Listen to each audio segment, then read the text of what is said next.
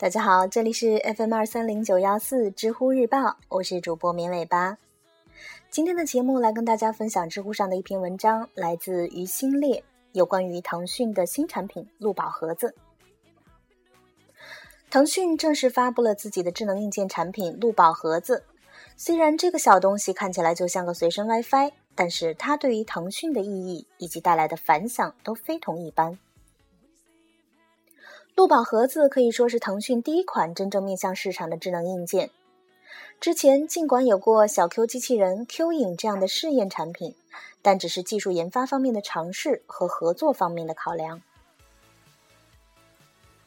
话说，自从企鹅公司没有通推出腾讯手机之后，我就坚信腾讯不会推出自己的智能硬件产品了。遥想当年的互联网公司智能手机热，百度、阿里。哪个都奋勇争先，打着抢占入口的大旗，大做智能手机，号称要抢占入口。智能手机这么重要的入口，腾讯都没抢，为什么要做智能手表或者是运动手环这样的产品呢？这不科学啊！如果腾讯做硬件，就应该是对之前错失智能手机入口顿足捶胸，后悔不已。但真的会是这样子吗？百度、阿里的手机在哪里呢？当年智能手机热的时候，腾讯的做法是什么呢？全平台应对，不做自己的终端，而是为全平台服务。就像 Facebook 说的那样，自己做手机能做多大的市场份额呢？作为平台级公司，腾讯和 Facebook 要的不是一座花坛，而是整个森林。他们要为用户提供的不是硬件工具，而是互联网服务。微信就是在这样的战略下成长，并且成功的。米聊即便依靠小米手机这样的硬件平台，也没能战胜腾讯。当然，这只是原因之一了。与此同时，微信也正在努力成为智能硬件的万能遥控器，或内置到智能硬件之中，出现在更多的应用场景，这样才符合腾讯的利益最大化。但直到前不久听说腾讯真的会推出路宝盒子这样一款 OBD 硬件时，我才知道自己错了。腾讯做服务平台的战略并没有因为做一款硬件产品而改变，恰恰是因为要成为一个服务平台，所以腾讯不去碰的是平台级的硬件，例如智能手机、平板电脑。如今，小米、百度、阿里，特别是三六零，投入了巨大的资源开发出各式智能硬件。这让腾讯意识到硬件的玩法变了。智能硬件非常重要的功能就是捕捉数据、连接现实和虚拟世界。这样的特征对于腾讯的平台级服务而言，能够带来更大的商业价值和更出色的用户体验。地图服务早已被百度和高德证明是一个平台级的服务，如今他们迈出的每一步都被视为 O2O 市场的推进。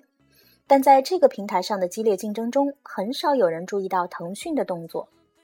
像搜狗出让搜索业务时，腾讯保留了地图业务，还把公司的名字放在上面，成为其移动互联网事业群部门的核心业务之一。拥有甲级地图测绘牌照的国内上市公司四维图新刚刚披露，腾讯拿出近十二亿元人民币，成为四维图新的第二大股东。年初。腾讯曾以六千万元人民币的价格收购同样拥有甲级图商资质的科林航瑞空间信息技术有限公司。拿到地图基础数据的腾讯应该明白，自己很难用百度地图和高德地图的方式去挑战这两个地图巨头，而路宝 APP 加路宝盒子的组合，就是腾讯地图在应用层面找到的差异化竞争方法。国内外 OBD 产品真的不少，最知名的当属美国的 Automatic。各种专家都批评 OBD 类产品其实并没有找到用户的需求痛点，是一款前途暗淡的智能硬件。路宝盒子与绝大多数的 OBD 产品的本质区别在于，这个硬件并非制造者的核心产品。对腾讯地图来说，路宝 APP 代表的地图服务才是核心的服务平台。OBD 硬件是为这款地图应用而服务的，是为这款地图应用捕捉更精准使用场景数据、用户习惯数据，从而进一步提供更好的应用适用体验。另一方面，鹿宝盒子还为鹿宝 APP 带来更多的 O2O 拓展空间。这一切都让腾讯的地图服务与百度和高德不太一样。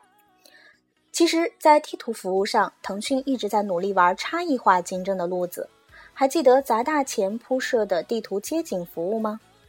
毫无疑问，腾讯的战略核心仍然是互联网平台服务，智能硬件则是完善这个平台的一个工具插件。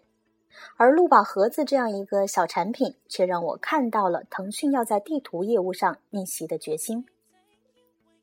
很多人不看好 OBD 产品，哪怕是腾讯做的也不行。朋友，你说行还是不行呢？